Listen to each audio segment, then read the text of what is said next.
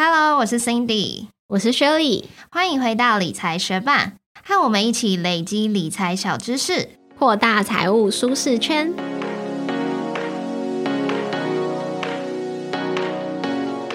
到了五月份开始报税的季节啦，但在这边要提醒大家，今年的报税可没有因为疫情的关系而延长哦。那这一节的节目要来跟大家分享，我们每年五月要缴纳的综合所得税到底是怎么计算出来的？为什么有些人会需要缴税，而有些人不需要缴税？要怎么用手机来报税？所得税的最新集聚是什么？又或者是投资台股、美股需要缴纳的税金会不会变多？我都会在这一集的内容来跟大家分享。那今年也很幸运的，首度有了网络报税的抽奖活动，总奖金高达四百六十五万，而且头奖是二十万台币哦。那在今天节目的最后，也会跟大家分享要怎么参与这个抽奖。如果有兴趣的话，就记得听到最后喽。今年的所得税申报期间并没有因为疫情而延长哦，所以所得税申报期间就会是五月一号到五月三十一号。有没有第一次报税的学伴呢？今年五月申报的是去年二零二二年一月到十二月的所得哦，所以如果你是今年一月到四月的期间才开始有收入的话，很有可能你这次是不用缴税的哦。如果学伴上网查资料，可能会有查到很多不同的免税额啊、税率的数字。不过，因为我们申报的是去年的所得嘛，所以各项免税额和税率都会适用二零二二年，也就是民国一百一十一年的标准哦。但其实，就算你去年就有收入，也不是每个人都需要缴税的哦。我们可以来看一下自己过去一年的收入是不是有高于需要缴税的门槛。如果按照二零二三年报税的标准，你是单身族的话，你的年收入是要高于四十二点三万，也就是月薪高于三万五千两百五十元，才会跨越缴税的门槛哦。那如果是双薪家庭没有抚养的话，年收入要高于八十一点六万，也就是月薪加总有高于六万八千元，才会是属于需要缴税的族群哦。那只要你的所得收入是跨越我们刚刚说到的免税门槛的话，就必须要缴税。那相信大家也或多或少知道，你的收入变高，你要缴的税金就会变多。那究竟综合所得税它是怎么被计算出来的呢？其实它基本上就是先算出整个申报户口过去一整年度的所得总额，也就是各种薪资收入啊、利息收入啊等等等的收入加总起来的数字。那再将这个所得总额。扣掉各项的免税额、扣除额、特别扣除额，还有基本生活差额等金额之后，就会算出去年一整年度的综合所得税净额。利用这个综合所得税净额，再去看它对应到的税率是多少，最后就会算出应该要缴纳的所得税金额。那当你的综合所得净额在五十六万以内的话，你就适用于五趴的税率。那如果你的所得净额是在五十六万到一百二十六万之间的话，就适用十二趴的税率。再上去，你的所得净额在一百二十六万到两百五十二万之间，就适用二十趴的税率。往上还有三十趴、四十趴的税率哦。当你的收入越高，你的税率也会往上递增。那刚刚有说到，假设你是一位单身贵族，也没有抚养任何人，免税的门槛是四十二点三万嘛？那假设有一位学伴，去年他一整年度的综合所得总额是一百万，他就是这样的一位单身贵族，按照标准，他的所得总额已经超过四十二点三万，就必须要缴税。那他的所得金额算出来就是一百万减掉四十二点三万，算出来是五十七点七万，其中的。五十六万就是要缴五趴的税，那多出来的这一点七万就是要缴十二趴的税，算下来他必须要缴纳三万零四十元的税率。那大家在查所得税净额税率表的时候，常常会看到这个表格中有一个累进差额。其实这个累进差额就只是帮助我们计算所得税的一个数字而已。所以为了计算方便，其实我们可以直接将五十七点七万乘上十二趴的税率，再扣掉这张图表上面的累进差额，十二趴的税率，它的累进差额三万九千两百元，算出来也会是正确的所得税哦。那刚刚有说到这个综合所得税净额，就是由去年一整年的所得总额扣掉各项扣除额免税额计算出来的嘛？所得总额到底会有哪一些项目呢？一般来说，上班族通常所得总额大部分都是薪资所得。那如果有投资股票拿到股利的话，也会有盈利所得。那如果有当房东的话，就会有租赁所得。在所得税法第十四条中，它有列出所得的十大类别。像是大家在听我们 podcast 的时候，应该也会听到有一些广告，那那就是属于接案收入，它是属于这十大类别中的执行业务所得。那假设有退休金或者是资遣费的话，它是属于退职所得；如果有检举奖金或者是像推荐朋友开户可以拿到的一些奖金，它是属于其他所得；又或者是有参与一些竞赛呀、竞技呀，呃，有中奖有奖金的话，它就是属于竞技竞赛及机会中奖之奖金或给予这项所得。那还有一大项是财产交易所得，这边也提醒大家一下，过去房屋交易如果是在房地合一税尚未上路之前，房屋交易的所得是被纳入这一大项财产交易所得当中的。但是自从房地合一税上路之后，如果是符合这个新制的房地合一税，房屋的交易就不会纳入这个综合所得税的财产交易所得喽。所以呢，五月报税在算的这个所得总额，其实就是把去年一整年这十大类别的所得收入金额全部加总起来。这边也补充说明一下，由政府举办的统一发票、公益彩券及运动彩券，如果中奖高于一定的金额，就会采取分离课税，会在给付奖金的时候扣缴二十趴的税款，那就不必并入个人综合所得税来计算喽。那了解完我们整年度的所得总额怎么计算之后，刚刚有提到嘛，我们会有免税的门槛，它是因为我们会有一定的免税额。那这个免税额会依据你是不是年满七十岁，还有亲属关系分成两种金额。假设你还没年满七十岁的话，那你就有九万两千元的一般免税额。那如果除了自己之外，你还有抚养爸妈。你还有抚养小孩，或者是你还有配偶的话，这些你抚养的家属也还没满七十岁，你多抚养几个人就会多得到每个人九万两千元的免税额哦。那假设你本人或者是配偶，或者是你抚养的直系亲属已经年满七十岁了，那年满七十岁的免税额就会是十三万八千元。可是要注意，假设你抚养的并非直系亲属，即使你是抚养超过七十岁的舅舅。舅舅他的免税额算下来还是只有九万两千元哦。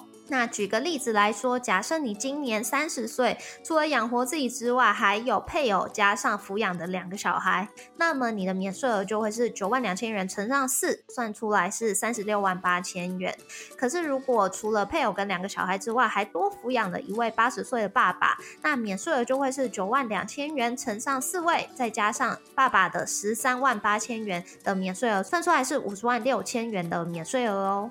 现在我们的所得总额扣掉前面说明的免税额之后，还可以再扣掉标准扣除额或是列举扣除额，也就是这两者只能选一个哦。那我们觉得选择标准扣除额或者是列举扣除额，堪称是整个报税过程中最重要的一个步骤，因为大部分的人不知道列举扣除额到底怎么计算，有什么东西可以列举，所以很容易就会直接选取标准扣除额，反而丧失了自己的权益哦。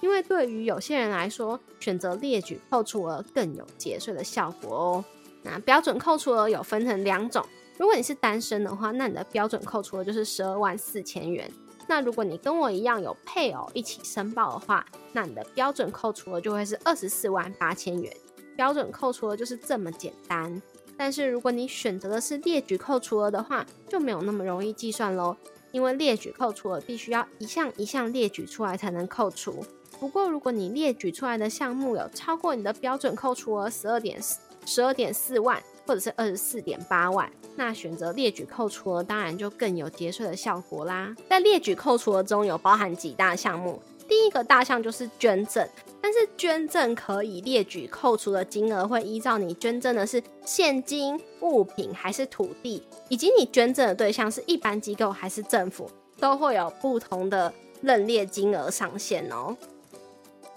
如果想要了解这方面的规定的话，可以从部落格文字稿中去看延伸阅读。我们之前写过一篇关于捐款捐物如何节税的文章。那另外，如果你是像点光明灯啊，或者是安太岁这种给庙方钱的，这并不算捐赠，没有办法抵税哦。那第二个列举的大项目就是人身保险，像是你各种人身保险，还有劳工保险、国民年金保险。以及军工教的保险的保险费都有算在内哦。不过每个人的金额上限是两万四千元。那另外一项就是全民健康保险费以及它的补充保费，那这部分就是不受金额限制，可以全额扣除。除了你自己本人以外，你的配偶以以及你抚养的亲属各自都有各自的额度哦。不过像产险啊、汽车责任险、旅游不便险这些都不算是人身保险，所以。这些保险项目是不能够抵税的。那第三个可以列举扣除的大项目就是医疗费以及生育费。那这个项目是何时认列没有金额限制的，而且一样就是除了你本人、你的配偶，还有你抚养的亲属，都是可以列举扣除的。只要有保留收据的正本，像是挂号费啊，还有自费的医疗收据，都可以全额申报抵扣。所以大家平常看病的收据，记得要好好保存起来哦。不过申报医疗还有生育费用扣除也是有几点需要注意的。第一就是你的医疗费是要以治疗为目的，像是以医疗为目的的装假牙或者是植牙这些就可以扣除。那像我之前去做近视雷射，那也是要治疗我近视的状况嘛，那这些手续费就是可以扣除的。但如果是医美，为了美观，像是我为了矫正我牙齿的排列去做牙套，或者是以后我们也有可能会去隆乳啊，或者是做其他医美手术，那这样子的费用就是不能够申报扣除的哦。如果有争议的话，就是请专业的医师提出医疗用途的证明就可以了。那也记得是要去公立医院、全民健康保险特约医院及诊所。或者是其他合法的医院及诊所才可以申报扣抵哦。那像是国术馆的费用就是不能够扣除的。另外，你的医疗费、生育费中已经有受保险给付的部分，就不能够再扣除了。那再来还可以列举扣除的项目，还有灾害损失这部分，它是何时认列，并没有金额限制的。也就是当你配偶或者是受抚养的亲属，你们的财产遭受了不可抗力的灾害损失，这时候就可以列举来扣除。但是损失的部分，如果已经有保险赔偿、有救济金，或者是已经有财产出售的部分，那就不能纳入，那就不能纳入灾害损失中来扣除哦。接下来还有一项可以扣除的项目是自用住宅购物借款利息，它每一申报户是三十万元。自用住宅购物借款利息又俗称为房贷利息，它每一个申报户是一屋为限，而且这个房子必须是你。配偶又或者是受抚养的亲属所有，但是这边支付的利息可是要先扣除储蓄投资特别扣除了之后，才能将剩下的余额申报扣除。至于什么是储蓄投资特别扣除了呢？下一段我们就会解释。那下一项还可以列举扣除的项目有房屋租金支出，它每一个申报户口的上限是十二万元。假设你配偶或者是抚养的直系亲属有在国内租屋自住的话，就可以申报房屋租金支出扣除。但是当你列举了租金支出，房东就多了一笔租赁所得收入，也就是说房东可能要缴的税变多了。那有一些房东就不想要缴这个税。或者是他想要把这个税金的成本转嫁到租客身上，但因为。定型化契约的规范，房东是不得限制租客去申报，也不能约定由承租人负担增加的税负。所以，如果你是在外租屋，你的租合约是有一些不公平的话，记得要去捍卫自己的权利哦。那在这边也要特别提醒大家，我们现在说到的这一项房屋租金支出，还有上面说到的自用住宅购屋借款利息，只能择一扣除哦。除此之外，还有像是政治现金、竞选。经费，还有对于财团法人私立学校的捐赠，其实也是可以列举扣除的。但是这些项目规定可以扣除的金额跟比例不同。如果学伴们有兴趣的话，可以到国税局的网站去查看哦。所以听完上面的项目之后，可以发现可以列举扣除的项目是真的蛮多的。对于上面所讲的项目有了基本概念之后，就可以试算一下自己的列举扣除额加起来有没有超过标准扣除额呢？假设有的话呢，你也可以选择列举扣除额，这样子就可以帮自己省下一笔税金哦。那再来，所得总额还可以扣除特别扣除额。其实刚刚就有稍微剧透了一项，就是储蓄投资特别扣除额。但是特别扣除额其实是有七大类的，每一类它可以扣除的金额不同。首先第一类是薪资特别扣除额，或者是薪资必要费用。假设跟我们一样，你是上班族领薪阶级，那你就会有这个薪资特别扣除额，它的上限是二十万七千元。又或者是你可以。选择列举薪资必要费用，它这个必要费用有三种项目：职业专用服装费、进修训练费，或者是职业上工具支出。这三种费用是分开计算的，上限都会是薪资收入的三趴。那如果发现这三项加总的费用是高于二十点七万元的薪资特别扣除额的话，就可以核实扣除。所以这个薪资必要费用算起来，应该是对于高收入族群会比较有帮助。那第二大类的特别扣除额是身心障碍特别扣除额。当你配偶或者是抚养的亲属有身心障碍证明或手册，又或者是符合精神卫生法第三条第四款规定的严重病人，那就可以享有每个人二十点七万元的身心障碍特别扣除额。那第三类的特别扣除额是幼儿学前特别扣除额。当你抚养五岁以下的子女，就可以享有每个子女十二万元的幼儿学前特别扣除额。但是这个幼儿学前特别扣除额是有排付条款的，只要你的所得税率是适用二十趴以上，又或者是你选择鼓励及英语按二十八趴单一税率，又或者是你的。或者是你的基本所得超过六百七十万元的话，你就算有抚养五岁以下的子女，也是没有办法拿到幼儿学前特别扣除额的哦。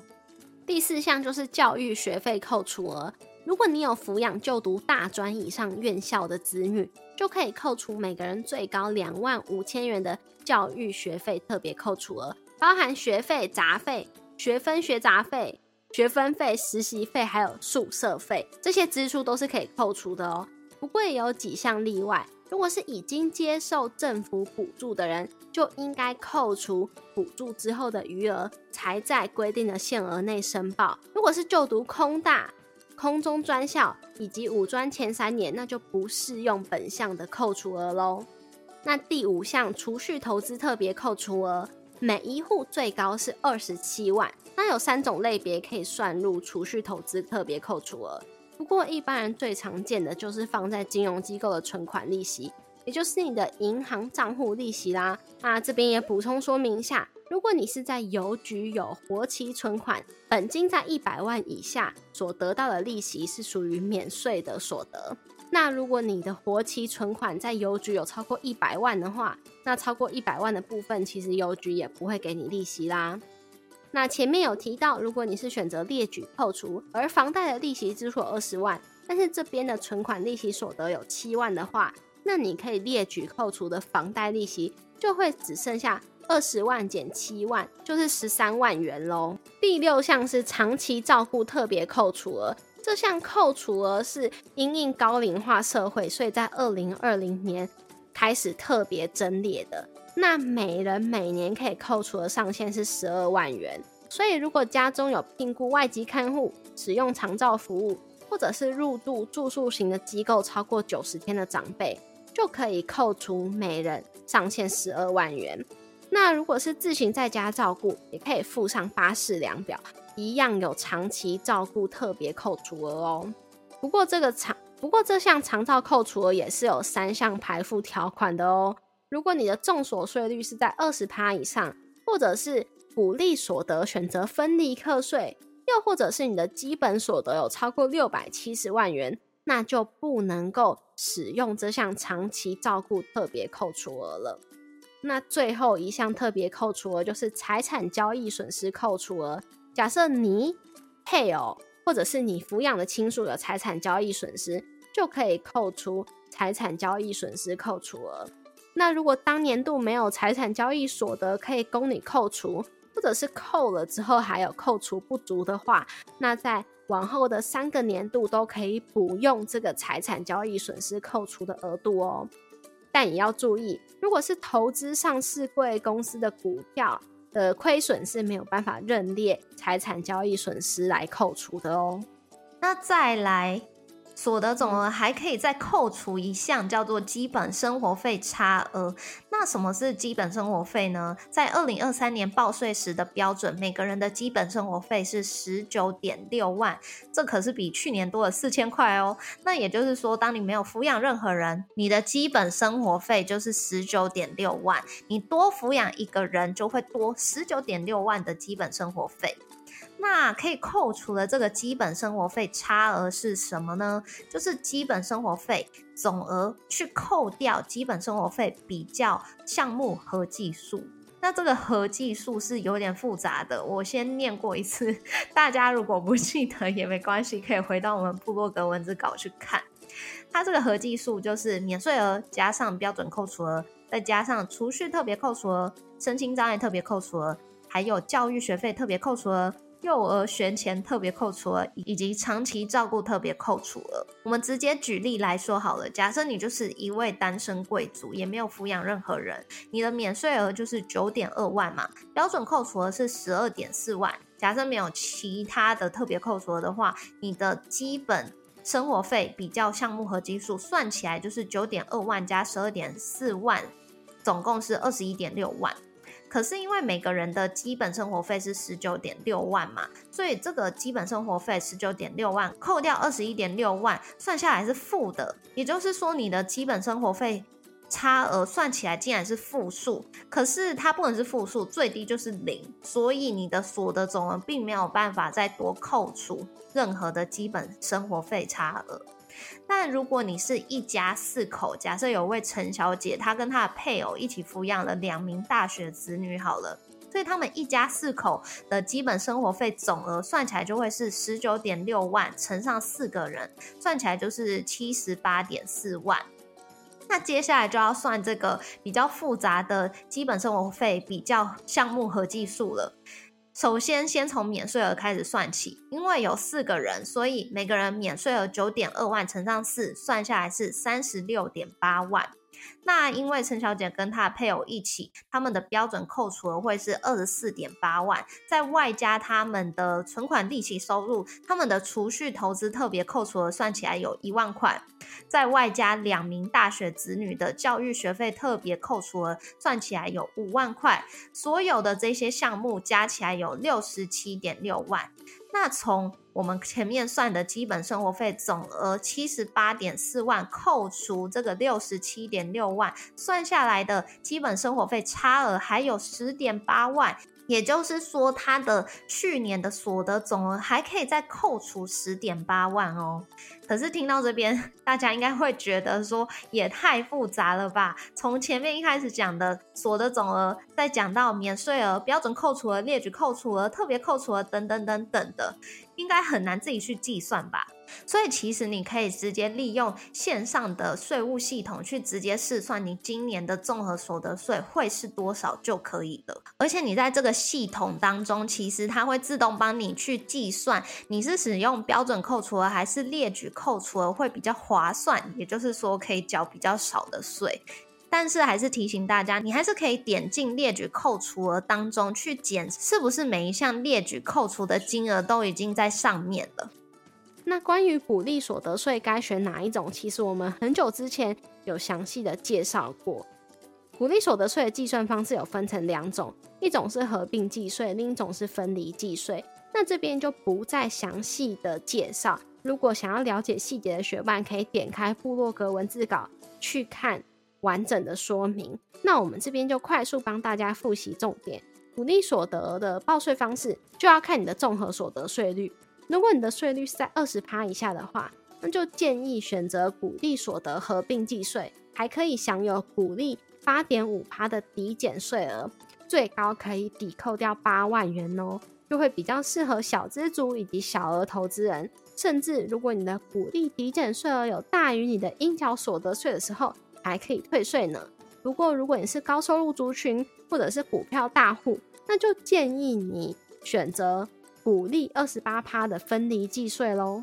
那应该有些学伴也会有海外所得，因为像是副委托投资、买卖境外股票啊、基金、ETF 这些收入，其实也算作海外所得。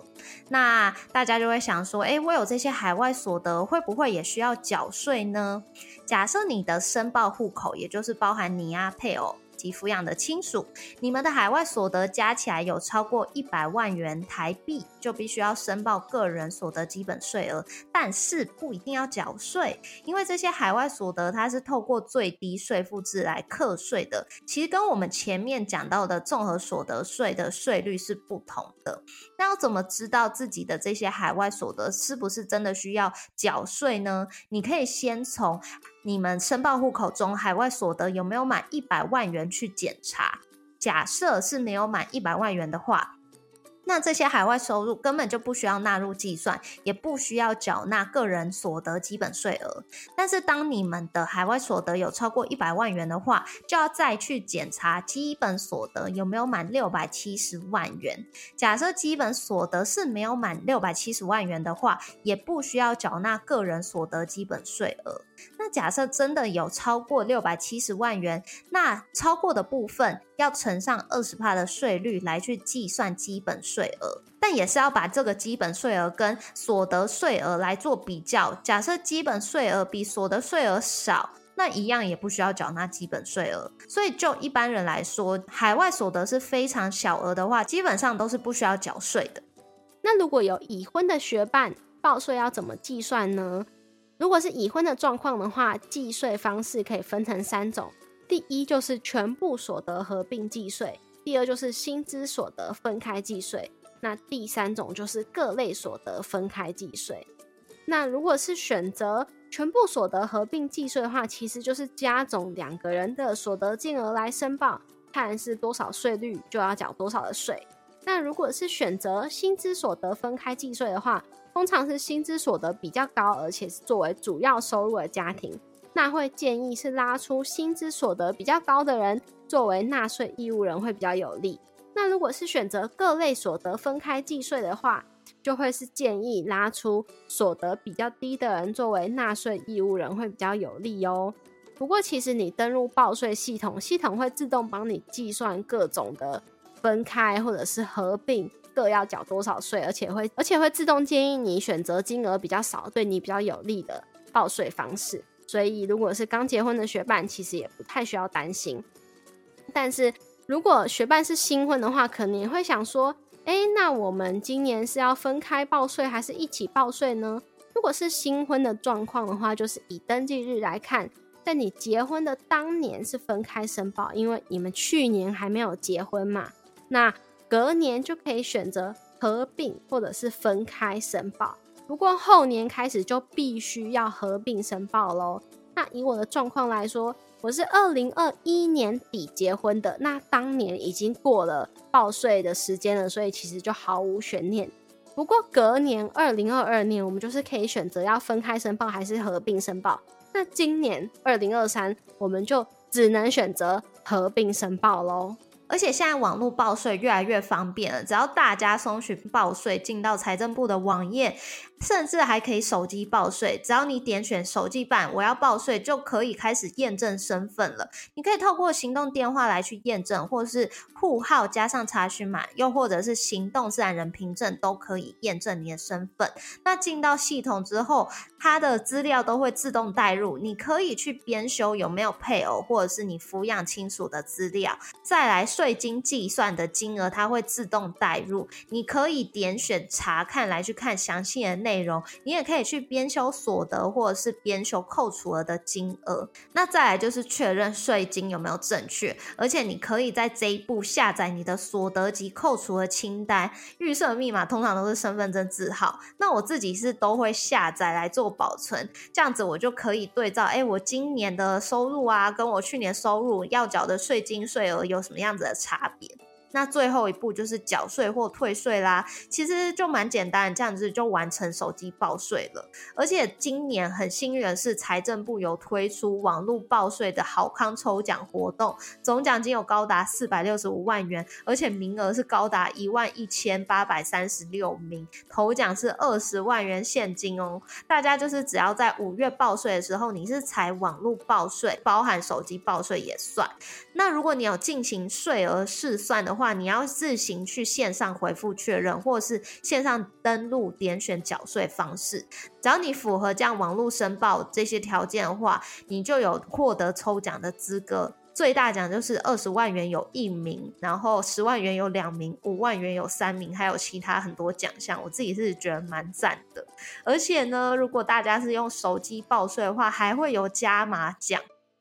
会再多出三千名，有机会获得五百元的电子礼券。那更幸运的，假设你有退税好了，居然还有一个退税加码奖。只要你是网络报税，然后是直接设定金融机构账户办理直播退税的话呢，就有机会是三千名的幸运儿可以再抽两百元的电子礼券哦。谢谢你在忙碌的生活中愿意播出时间来和我们一起学习。在这边也很诚心的邀请你在 Apple Podcast 和 Spotify 上面帮我们打新留言，让这个节目被更多人听见。同时，也欢迎你到 Instagram 搜寻理财学伴，找到我们来跟我们聊一聊。如果你也愿意支持我们，继续把理财学伴做得更好，让这个节目被更多人听见，也欢迎你分享理财学伴给身边也想一起学习投资理财的朋友哦。我们的网站上也会有文字版的整理，如果想要收藏或是回顾，也欢迎你上去看看。网址是 moneymate 点 space 斜线所得税，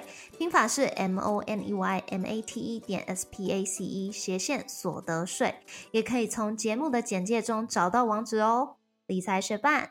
我们下次见，拜。那在这边也分享一则学伴在 Apple Podcast 的留言，他的名字是是凯伦，他说大推特推，谢谢你们用心录制 Podcast。学习到买房买股的很多相关知识，爱心，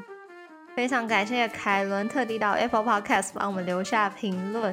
收到这则评论，真的觉得很开心哎，因为跟我们上一次收到评论比，已经是两个月前了。所以如果听到这边还有学伴没有帮我们留下评论的话，也欢迎你到各大 Podcast 平台为我们留下评论哦。那也希望今天这一节内容对你有帮助哦。因为我有订 Netflix 嘛，所以我猜应该有一些学伴跟我一样，就是有把账号借给其他家人朋友。然后呢，在我借账号之前，我的 Netflix 都蛮懂我喜欢看什么，大部分就是一些喜剧啊，然后电影啊，然后美国影集啊，跟韩剧等等的。但自从我开始把账号借给我妈、借给我男朋友，还有借给我爸之后呢，我的 Netflix 就开始越来越不懂我了，因为他们三个人看的剧就是各不相同。像我男朋友就很喜欢看一些什么悬疑的、啊、杀人的、啊、犯罪的，或者是有鬼的，就是那些我都觉得很可。可怕的，然后我爸就是呃会看一些韩剧，但是这这可能就跟我比较相似。然后呢，我妈就是每天会看一部电影，然后有一阵子她非常爱看印度电影，所以那阵子 Netflix 就狂推印度电影给我。可是我根本一点都不喜欢看印度电影，所以现在反正就是我的 Netflix 就充斥了各种，嗯，就是。我不一定喜欢看的内容，所以呢，我就开始用搜寻的来看我喜欢看的内容。哦，我喜欢看的内容就是还有包括一个是类似那种纪录片的，就我喜欢看，比如说海底的，然后因为我有在潜水嘛，所以我最近就看了一个什么，我有点忘记它的片名是什么，它是豚豚看世界吗？还是豚豚视角之类的？基本上它的拍摄手法就是有一个很小的。河豚，然后慢慢长大的过程，它可能从呃大堡礁的哪边移动到哪边来去拍摄，我就觉得哦好漂亮哦。然后我最近又另外迷上了另外一个呃比较偏这种自然的主题的是，嗯好像英文叫做 Easy Koala World 之类的，我有点忘记了。但是它就是在讲说有一个小女生跟她的妈妈还有她的家人，就是在拯救跟。呃，照顾一些无尾熊，然后，因为我刚出完澳洲嘛，我就有去动物园，然后实际去跟无尾熊拍照啊，然后可以摸摸它，这样我就突然觉得就被无尾熊吸引，我就觉得无尾熊超可爱的，因为在我还没有去。实际跟吴伟雄接触之前，就是我表姐曾经告诉我，她觉得她那次跟吴伟雄近距离接触的时候，她觉得吴伟雄蛮臭的。所以呢，我就一直抱着这样的印象。可是我这次去了，我就近距近距离跟他接触，我就发现他不会臭，而且他的毛超级柔软的，就是比那个绒毛玩具都很柔软这样子。然后又长得很无害，然后又很可爱，动作又慢慢的这样。然后再包括我看那个 Netflix 的纪录片。就是他们小无尾熊是会一直就是跳在妈妈的背背上，然后抱住妈妈的。那他们拯救了一些无尾熊，可能就是嗯不知道怎样在移动中，他就找不到他的妈妈了，所以他就一个人待在那一边。但他们好像很需要学习这个就是无尾熊的抱抱，所以呢，他就有一集就是一个超级小只的无尾熊，然后跟一个比较大只的无尾熊宝宝第一次相遇。然后那只小小只的无尾熊就会跳到那一只比较大只的无尾熊身上去抱它，我就觉得超可爱、超疗愈的，所以在这边也推荐给大家。听起来真的很可爱，而且你好会分享这类型的故事哦。但这不是你，因为我真的觉得超可爱的。嗯，但这不是你第二次去澳洲吗？你第一次去的时候没有跟无尾熊接触。没有，那时候因为那时候就是你要跟无尾熊接触，都要花可能四五百块台币，甚至更多。然后你可能又要就是在整个动物园的旅途中，你可能又会买饲料，要去喂袋鼠什么的。所以我那时候是没有选择近距离接触无尾熊，但是所以那时候没有感受到它的魅力。我现在感受到，我真的觉得超级可爱的。